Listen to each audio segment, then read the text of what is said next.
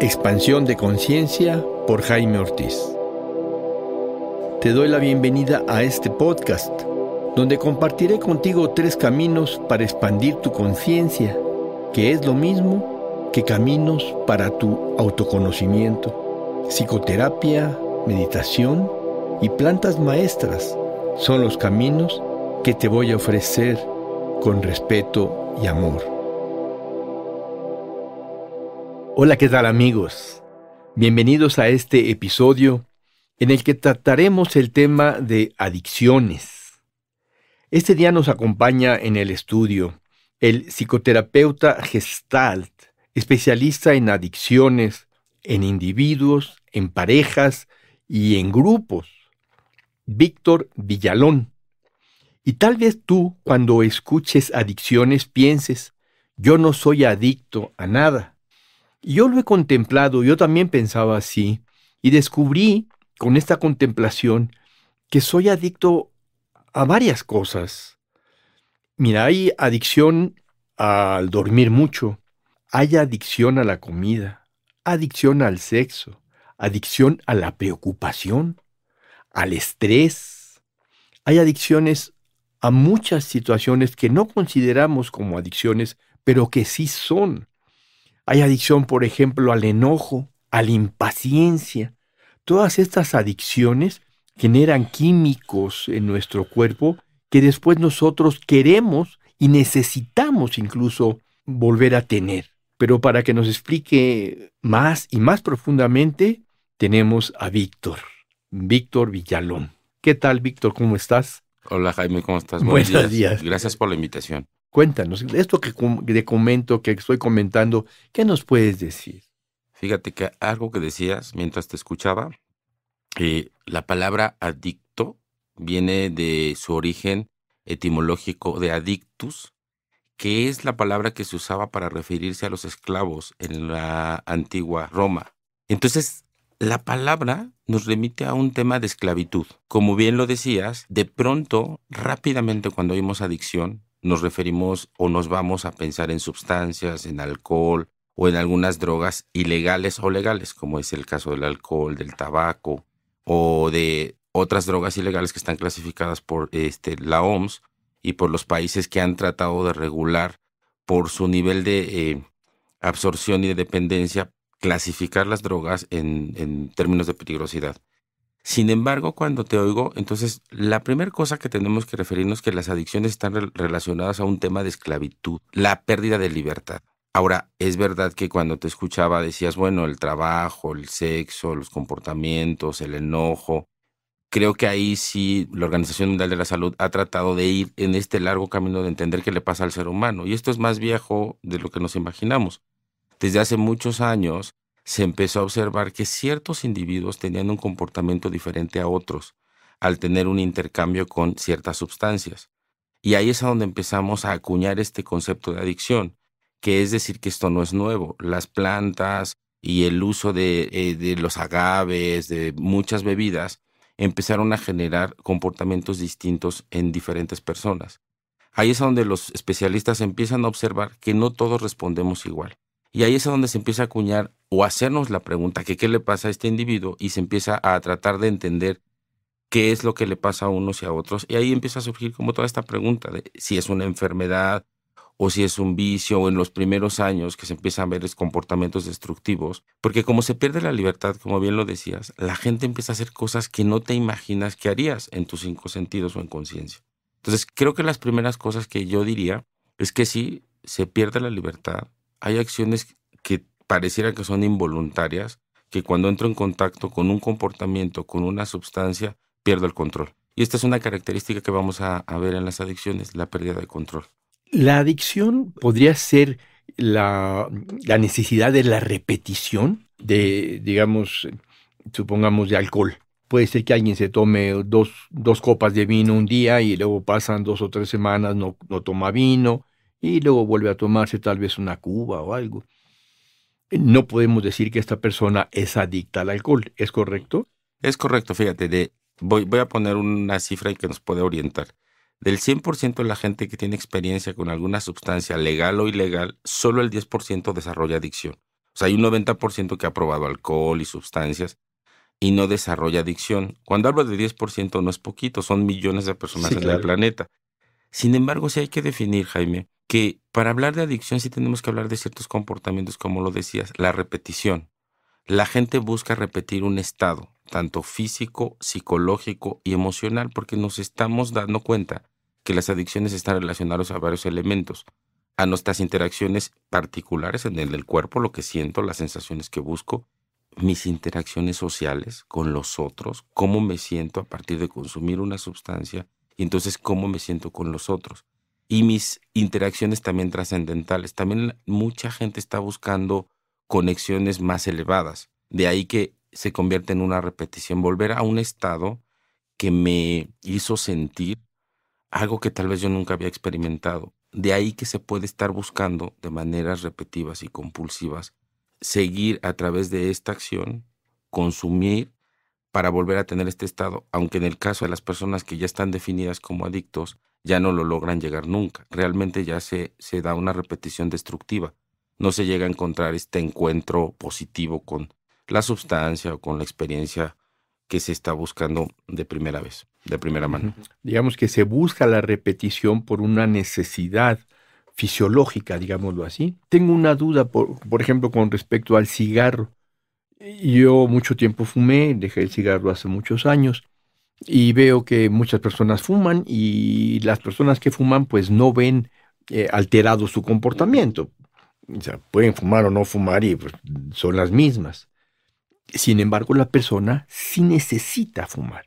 El, el cuerpo le dice, híjole, un cigarro, ¿no? Un cigarro. Entonces, si están en un restaurante, tienen que salir a, al patio a fumarse el cigarro que tanto desean. En este caso, pues sí es un adicto, porque su cuerpo está pidiendo la, el alquitrán o lo que el cigarro le da. ¿Es así? Habría que definir cómo hay distintos tipos, pero hasta en el tabaco, Jaime, aunque no lo creas, sí se modifica el comportamiento, muy sutil. Mm. Porque justo el tabaco lo que hace es que nos modifica la forma en la que respiramos. Entonces son hábitos y costumbres que forman parte de la problemática que aunque sea mínimo en el tabaco, en el uso de marihuana, en el uso de pastillas para dormir, eh, la farmacodependencia, que también es un gran número de personas que tienen un problema de adicción, justo la esclavitud es esto que acabas de darnos con tu ejemplo. La persona no puede estar en una comida sin tabaco, entonces tiene que salir, aunque eso implique romper el vínculo con los que tiene enfrente, aunque eso implique que se está haciendo daño a su salud física, social y psicológica, pero necesita fumar. Y no importa lo que tenga que hacer, sale y fuma. Tú puedes decir, no es tan grave, pues solo sale y fuma y regresa y sigue la conversación, pero está interrumpiendo el contacto. Claro. Eso pasa con el tabaco, pasa con la comida, pasa con los medicamentos controlados, pasa con todas las adicciones. Interrumpo el contacto con los otros de manera procesual y entonces estoy esclavo a mi comportamiento. No puedo hacer mi vida si no tengo eso. Eso que puede ser fumar, trabajar, tener sexo, alcohol, el juego y todos estos comportamientos pues nos hablan de la repetición y de la esclavitud, de la forma en la que de una manera muy clara estoy pegado y atorado en este, en este comportamiento y no puedo ser libre, no puedo ser libre de una comida y estar seis horas sin fumar. Ahí es a donde vemos como varios de los elementos importantes de las adicciones, que se hace una esclavitud y no se puede vivir sin eso, sin eso de lo cual yo me hice adicto. En tu trabajo, de todos los días, ¿qué tipos de, de adictos tú tratas por lo general? Fíjate, Jaime, creo que actualmente una de las preguntas que creo que vale la pena como dialogar un poquito, que si es una moda las adicciones. Y bueno, algo muy grave en la humanidad es que sí el vacío social ha crecido y la gente está recurriendo a anestesiar ese vacío social con cosas que dan gratificación inmediata. Una de las características de las adicciones, Jaime, es que la gente a través de alguna sustancia o de alguna acción obtenemos gratificación inmediata, es decir, nos escapamos de lo incómodo, de las emociones incómodas. Para contestar de tu pregunta, ¿qué tipo de personas y con qué tipo de adicciones eh, me topo cotidianamente? Con todo tipo tanto de consumo de drogas ilegales como de consumo de drogas legales, como de comportamientos compulsivos, que así se definen las adicciones a proceso. Tanto el trabajo, el sexo, la comida se les llama adicciones a proceso, porque no es una sustancia ajena la que está modificando el comportamiento. En el caso de las adicciones como alcohol, tabaco y todas las demás, sí se pueden definir como adicciones porque es un organismo externo que entra al cuerpo humano. Y ahí es donde podemos definirlas como adicciones. Solo en el caso del juego sí está clasificada como adicción, porque si hay una modificación cerebral. Para continuar y contestarte, la OMS define la adicción como una enfermedad del cerebro porque ya se pudo retratar un cerebro y es el órgano afectado en las adicciones. Por eso sí la podemos clasificar como una enfermedad. Se ha podido mirar cuáles son los cambios en el funcionamiento tanto de la motivación, el control de impulsos y todos los sistemas de recompensa que son modificados a través de la exposición de las drogas. Por eso es que a pesar de que la gente tenga fuerza de voluntad, hable la familia con ellos, este, los regañen, los abracen, los maltraten, hagan ciertos, cientos de cosas, muchísima gente no puede salir de sus adicciones si no recibe ayuda profesional o una ayuda mucho más amplia, más allá de lo moral. Entonces, la mayoría de las personas que hoy acuden a consulta terapéutica están buscando una respuesta a sus problemas. Hay distintos tipos de consumidores. No es lo mismo atender a un adicto al tabaco que un adicto al crack una droga que es un derivado de la cocaína. Hay ciertos factores que implican que tengamos ciertos tipos de intervenciones, como una hospitalización, centros de, intervención residencial donde las personas no pueden salir y ya posteriormente podrían tomar una terapia individual, porque es un tema muy delicado, Jaime, y muy complejo porque cada sustancia nos va a dar cierto tipo de complejidades. Es decir, un especialista no es que diga, ok, ya es adicto a la marihuana, le vamos a dar un tratamiento distinto hay ciertas variaciones. Vamos a necesitar distintas intervenciones. Es importante saberlas porque a veces a ratitos la gente hay una idea equivocada cuando una persona tiene un problema de adicción. Ese 10% que cree que va a salir solo, a veces tiene ideas equivocadas, Jaime. ¿Cuáles? Yo la dejo cuando quiera. Ah, Eso no es cierto. Yo no tengo un problema. Yo la dejo cuando quiera, yo lo controlo. Y eso es uno de los síntomas o indicadores de que es alguien que está atorado en un problema una, porque no tiene una buena percepción de su problema, porque se dice mentiras que él mismo no puede sostener. Son personas que dicen que la dejan cuando quieran y llevan 20 años intentándola dejar y ya destruyeron su vida, su familia y muchísimas cosas y no la pueden dejar. No es fácil salir de una adicción. Sí se puede salir, sí hay ayuda, sí hay caminos para salir de las adicciones, pero no es fácil. Fíjense, a veces la gente cree que se hacen adictos fácilmente. O sea, para llegar a una adicción como la que estoy hablando yo en este momento, requiere tiempo, no es de un consumo. Hay drogas muy peligrosas que con un consumo alguien se puede morir, pero no es con un consumo que alguien se hace adicto. Eso es un mito, eso no es cierto.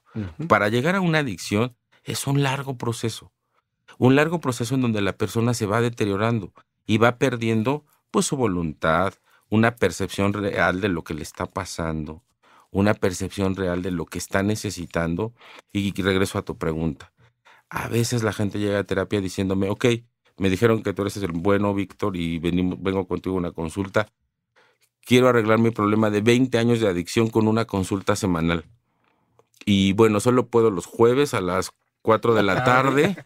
Cosas así de un poco risibles, como tú ahorita acabas de sonreír. Y entonces lo que yo hago es, entiendo, que hay mucho miedo a atravesar, aceptar que necesitan ayuda o que necesitamos ayuda y que no es un asunto moral, Jaime, es un asunto de salud.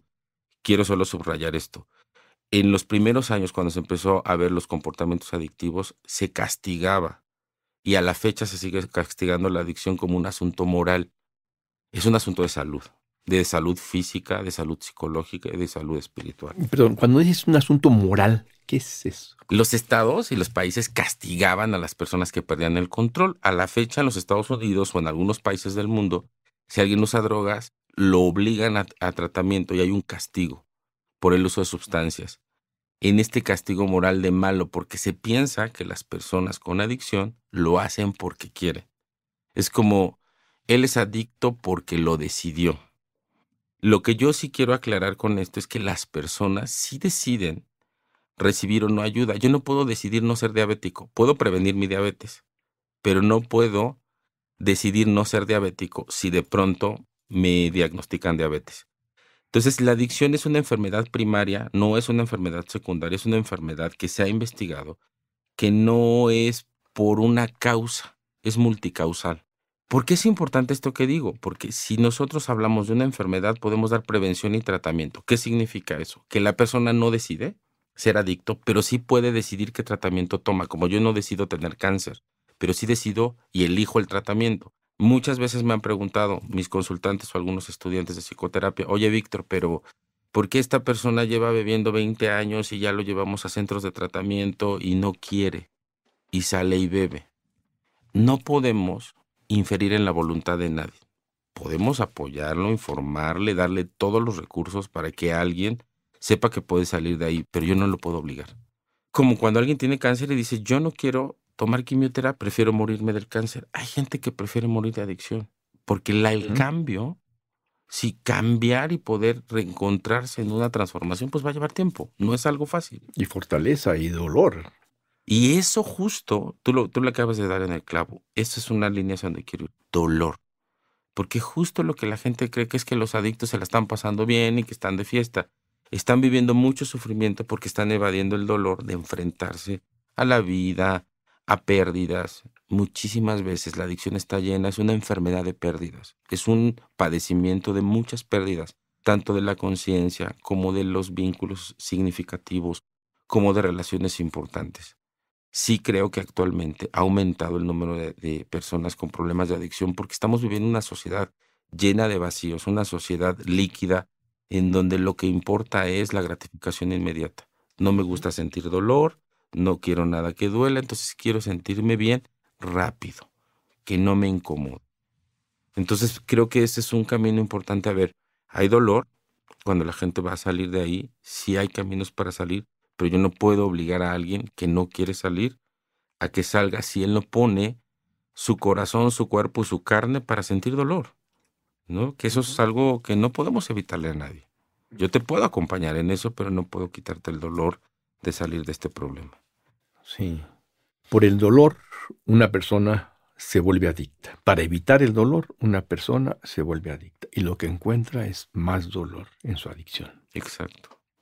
Y ahí es a donde el, la adicción nos lleva a otros problemas más complejos, porque a veces alguien por dolor a un duelo se puede meter a beber todos los días para no sentir el dolor de la pérdida.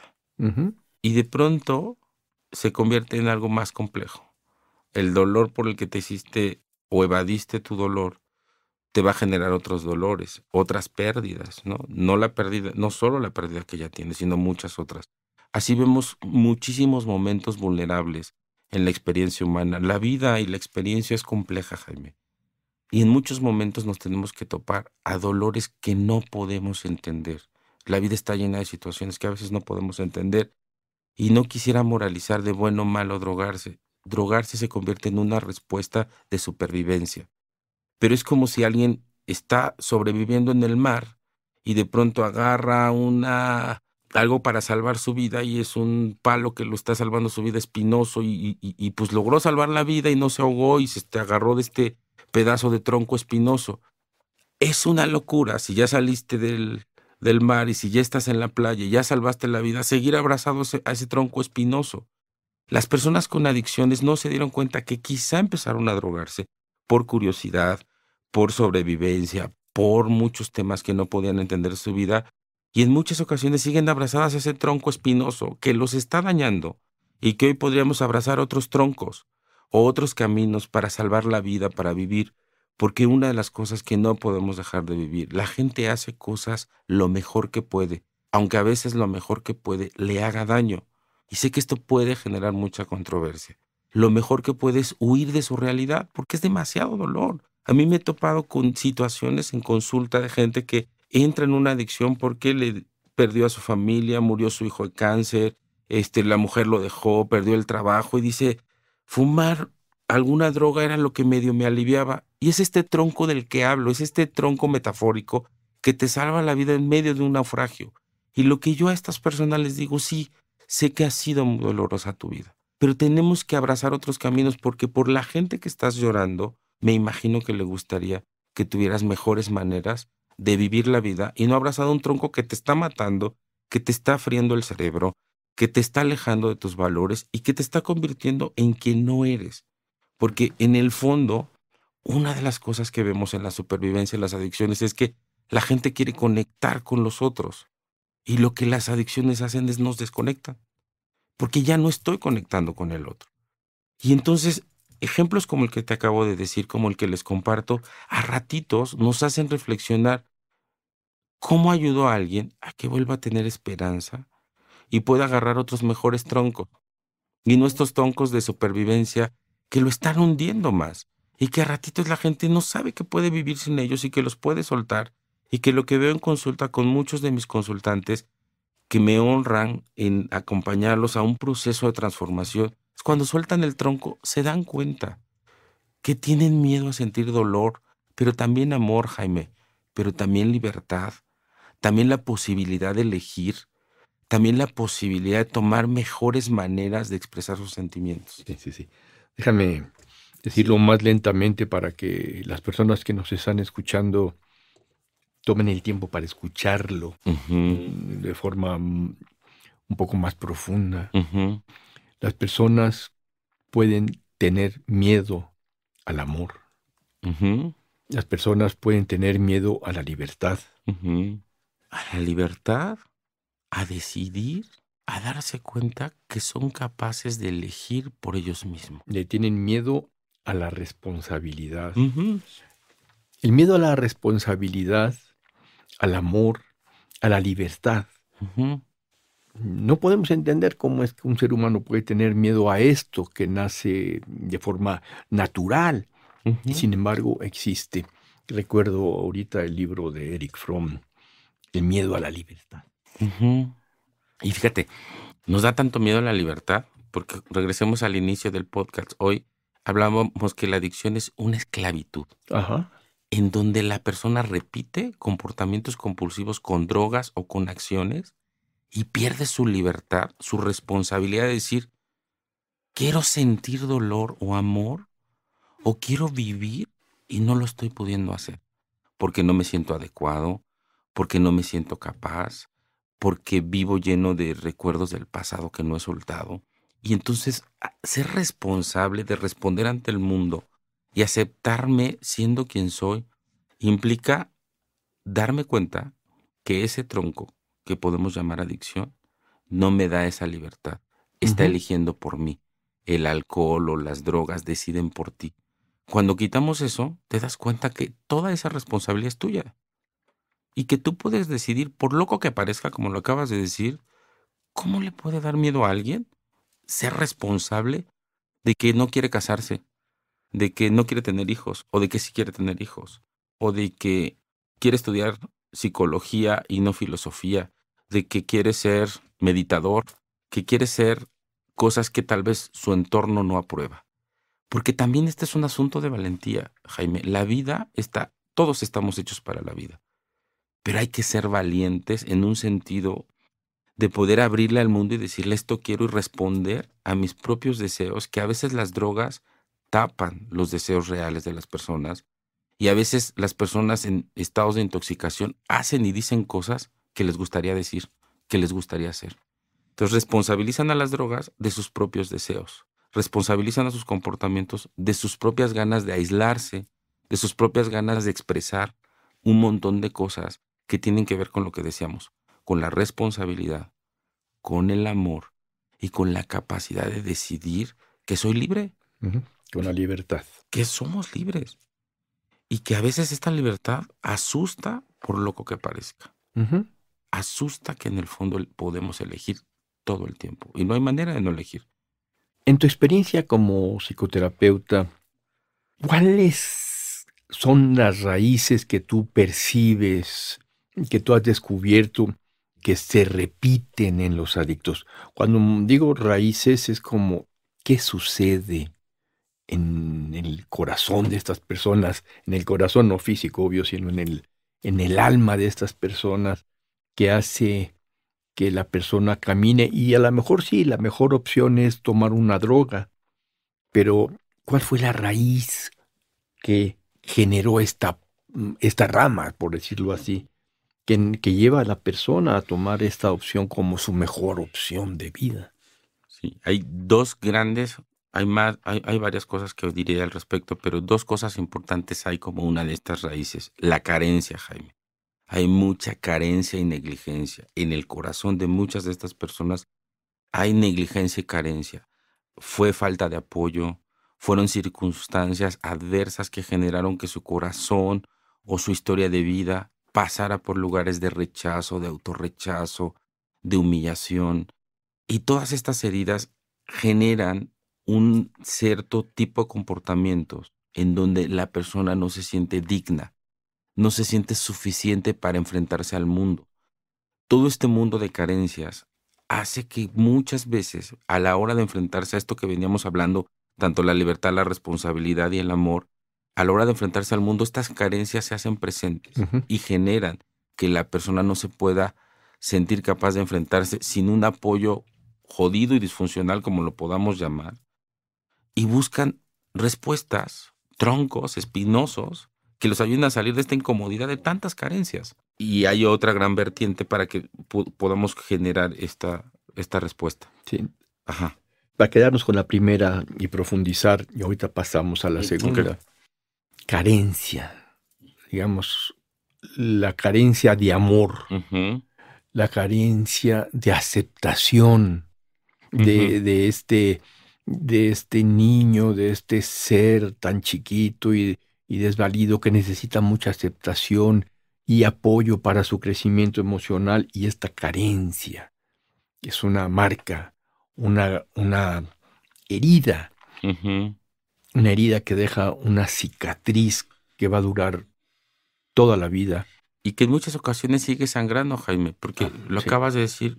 Mira, los seres humanos necesitamos muy poquitas cosas y de las que necesitamos, las necesitamos en grandes cantidades. Aprecio, aceptación, reconocimiento y apoyo. En grandes cantidades. En grandes cantidades me refiero de un entorno que me apoya amorosamente, que me mire, que me reconozca, que me dé esta aceptación que necesito para poder construirme con una estructura interna de seguridad. Entonces, toda esta carencia que hay en estas experiencias adictivas, en la experiencia adictiva, lo que genera es que la persona no se sienta ni apreciado, ni aceptado, ni amado, ni reconocido.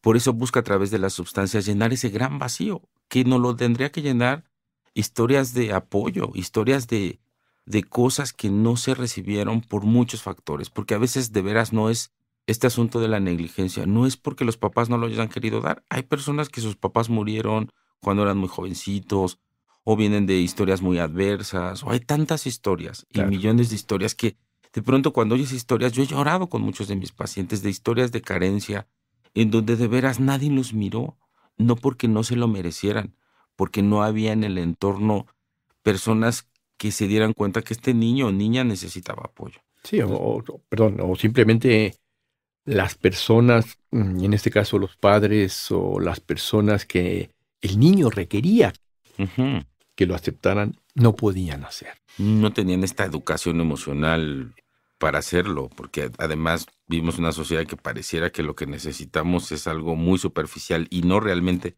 Quiero aclarar que estas cosas de las que hablamos son cosas simples, aprecio, reconocimiento, eh, valía y apoyo tiene que ver con cosas muy simples. Simples, pero no fáciles. Pero de no que las personas tengan. Pero no fáciles de tenerlas, simples, ¿no? Y ahí es a donde puede ser una parte muy importante que hablamos de las carencias y profundizar. Fíjate, para profundizar en este tema de la carencia y de la negligencia. En muchas ocasiones vamos a ver en las historias de, de experiencias adictivas personas que lo único que están buscando es un abrazo genuino de alguien que los ame y los acepte como son. Por eso lo están buscando afuera. Y a veces el camino es que los ayudemos a que vean que el primer amor de como somos es nuestro y que una mirada amorosa de un amigo, de un maestro, de un facilitador, de un hijo nos puede ayudar a sanar esto. Pero que si yo no soy capaz de darme y ir al mundo a pedirlo, este, este, esta, este abrazo, a veces que no es literal un abrazo físico, a veces es un abrazo de acepto quién eres. A veces es un abrazo de puede que no entienda lo que te pasa, pero yo te amo siendo quien eres. Entonces son todos estos lugares en donde nos toca detenernos a que estas carencias tienen un montón de rostros dolorosos un montón de rostros llenos de posibilidades para detenernos a hacerle preguntas al otro. ¿Qué es lo que hoy necesitas? Porque te quedaste en el pasado. Tu papá ya se murió, tiene 50 años. Y tal vez nunca te abrazaron, tal vez nunca te dieron lo que te mereces. Pero hoy que sí te mereces. Ok, me encantaría que fuera tu papá quien te lo diera, pero ya murió. ¿Quién sí puede dártelo? Y ahí es a donde podemos dar un salto, a que podemos pasar de la carencia al apoyo. Podemos pasar de la carencia a mirar que ese tronco de alcohol o de drogas no le va a dar ese abrazo que necesita. Lo está hundiendo en un hoyo más profundo. Y ese es uno de los caminos.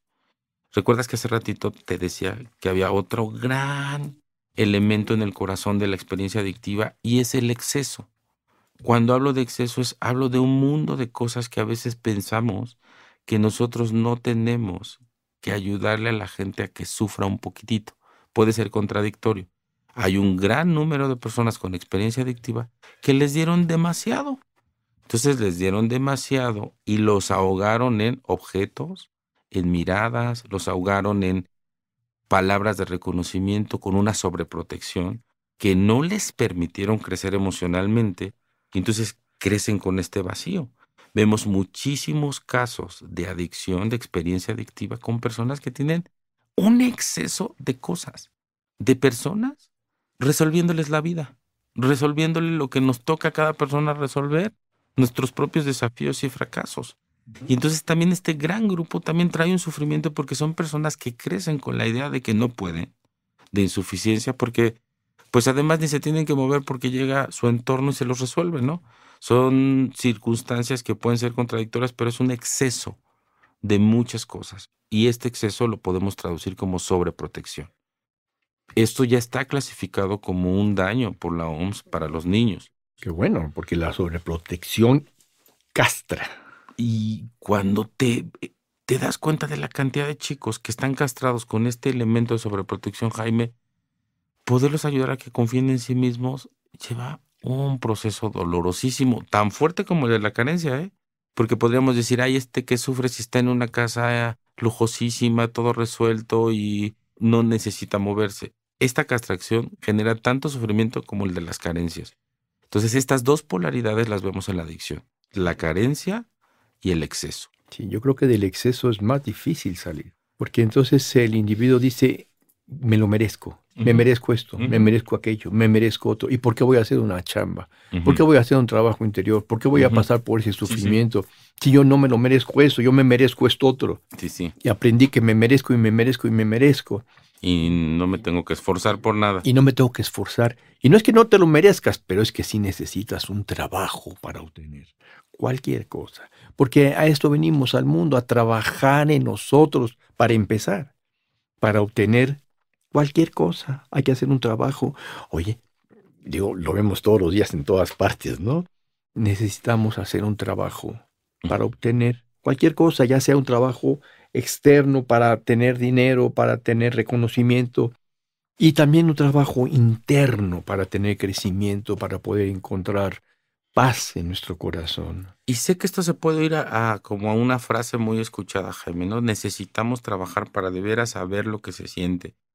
Tristemente, esta parte de la adicción que estamos hablando en este momento genera un gran sufrimiento porque son personas que creen que se merecen todo. Y entonces es el que te llama y te dice, solo puedo a las 4 de la tarde. Y entonces si no pudiste a la hora que él quiso, como quiso y a donde quiso, entonces no recibe la terapia. Es un ejemplo. Y así van por la vida. Y dame tu teléfono, dame tu teléfono para hablarte cuando yo lo necesite. Exacto. ¿Verdad? Porque, oye, pues para eso tú te pago. No, yo te pagué. No, a ver, ¿a qué horas? Estoy pagando. A mí no me, cóbrame lo que quieras, pero yo te voy a llamar a las 12 de la noche si te necesito.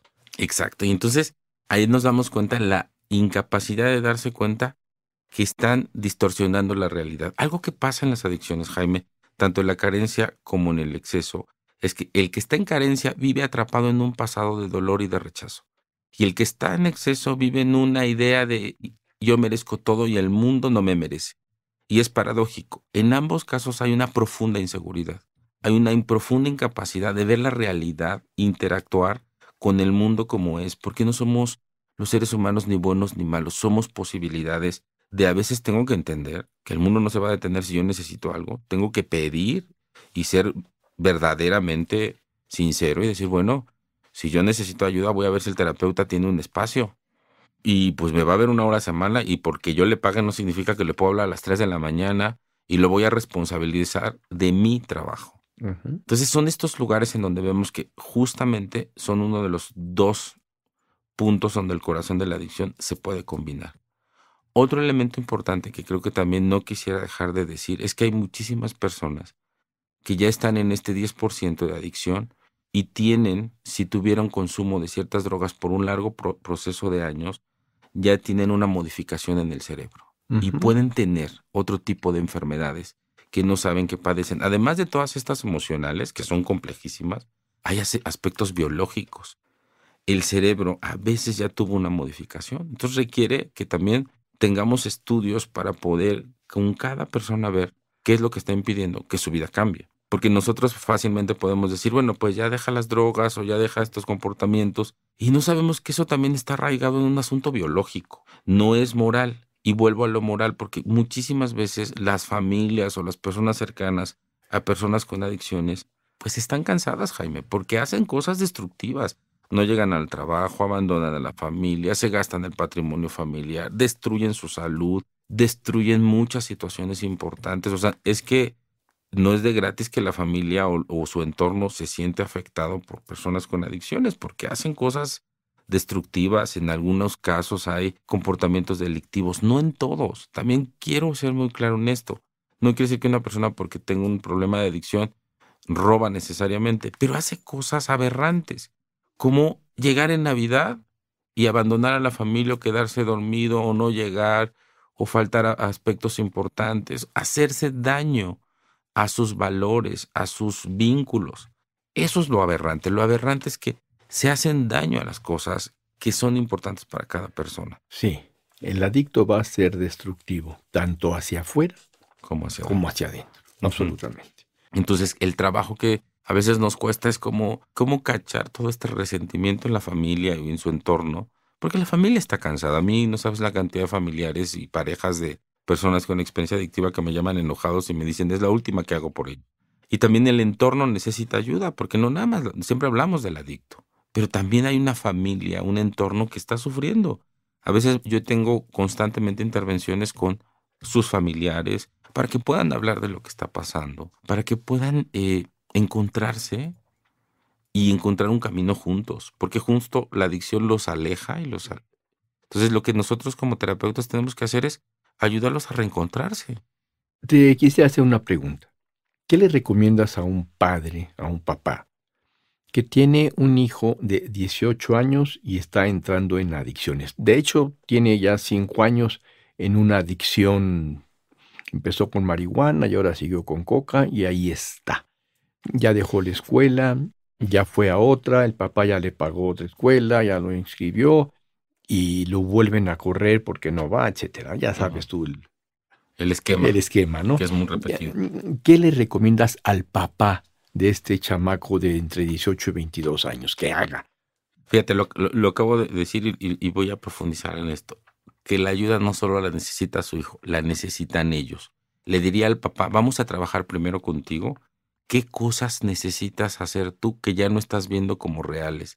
Porque a veces los papás se sienten o nos sentimos muy culpables por las conductas de nuestros hijos, porque la sociedad nos dice que las cosas malas de los hijos es reflejo de los padres y en muchas ocasiones no es así, Jaime. Yo conozco padres que han dado todo el apoyo y tienen hijos con adicciones y no es un asunto de culpa, de a ver quién tiene la culpa. Hay que hacernos responsables cada quien de la parte que nos toca. Entonces, lo que yo le recomendaría a este padre, primero, que busque ayuda, que haya un buen diagnóstico, Jaime, eh, la iatrogenia es un concepto que se usa en medicina, que es que el tratamiento hace más daño que la enfermedad misma. En las adicciones es una de las enfermedades en donde más casos de iatrogenia existe. ¿Qué significa eso? Que hay un mal diagnóstico.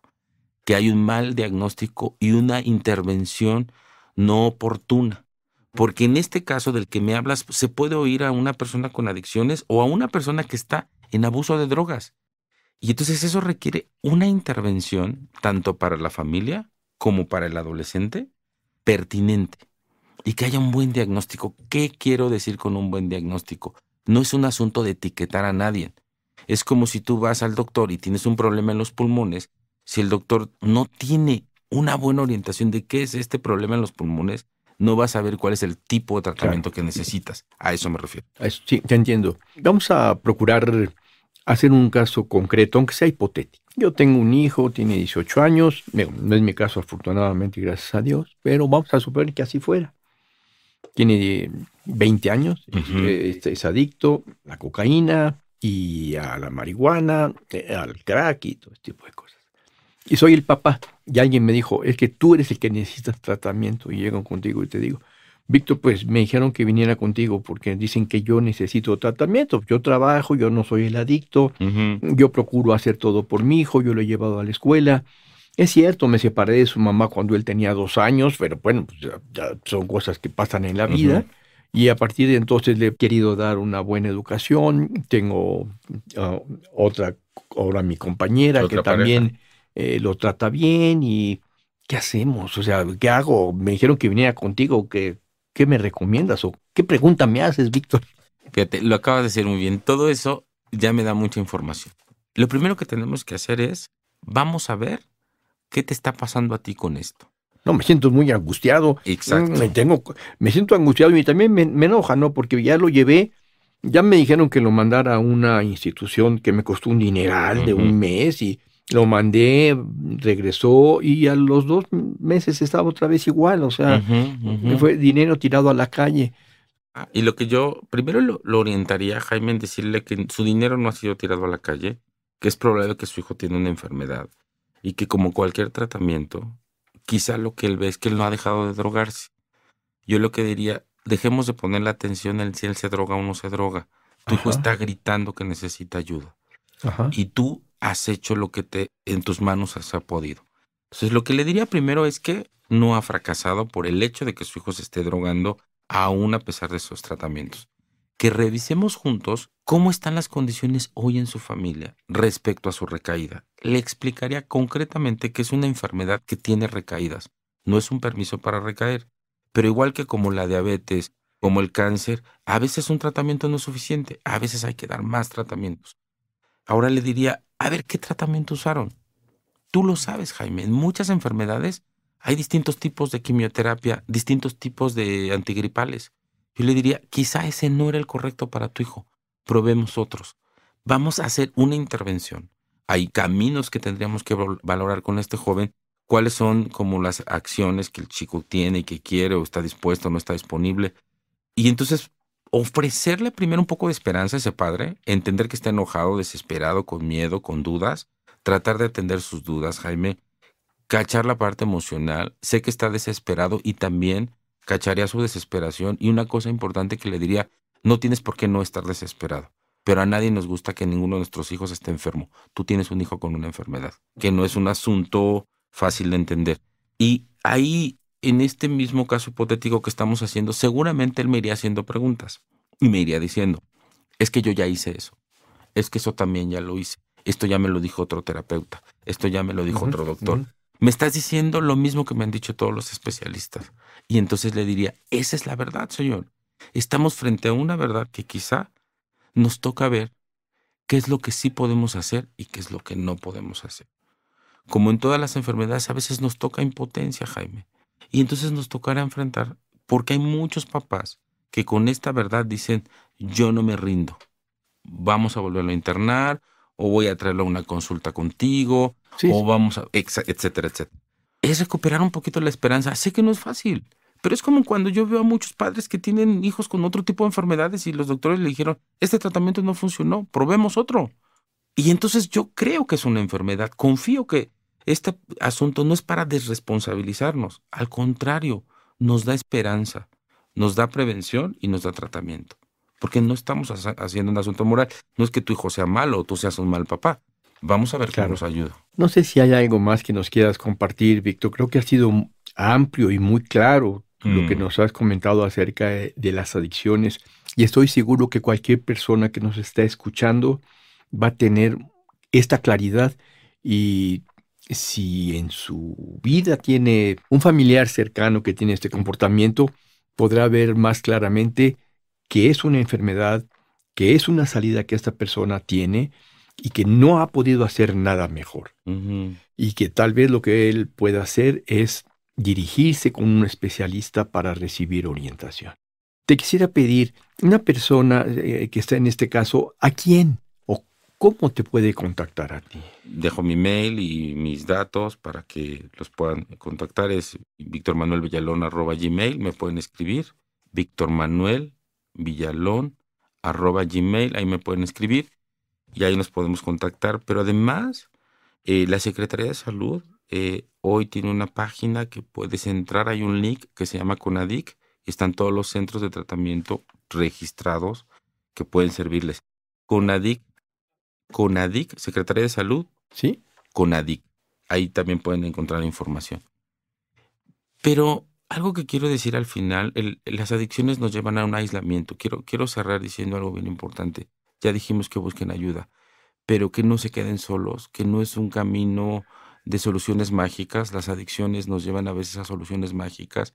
Hay muchos caminos que funcionan, pero no lo hagan sin de veras buscar la ayuda de un profesional o de un especialista, que puede ser el párroco de tu iglesia, el chamán, el maestro meditador, que te pueden acompañar a encontrar buenos profesionales, porque no siempre el profesional lo tenemos a la mano. Y lo quiero decir con mucha responsabilidad, Jaime. A veces el apoyo es que el párroco te diga, mire, yo no sé, pero el doctor lo buscamos juntos y lo hagamos. No se queden solos. Yo sé que podemos llevarnos, es una sociedad muy grande, este podcast a donde alcance los lugares, si no estás en Ciudad de México, donde sea que te encuentres, creo que siempre el camino está la respuesta en nosotros mismos, eh, que puedan buscar información en Internet, pero sobre todo que no pierdan la esperanza. Siempre hay salidas y siempre hay caminos. ¿no? Agradezco mucho la Sí. invitación. Víctor Villalón arroba gmail.com. Ahí estoy con ustedes y lo que necesiten, todas sus preguntas. Muchísimas gracias por la invitación, Jaime. Espero que sea de ayuda este, esta conversación que tuvimos. Sí, yo también espero eso, Víctor, y te agradezco mucho que hayas estado aquí. Este episodio es muy clarificador en este sentido y de verdad te agradezco que lo hayas ofrecido. Muchas, Mm. muchas gracias. Muchísimas gracias, Jaime. Esto fue Expansión de Conciencia por Jaime Ortiz. Y tú me puedes contactar para preguntarme cualquier cosa, cualquier duda que tengas en el WhatsApp 56 1854 63 63.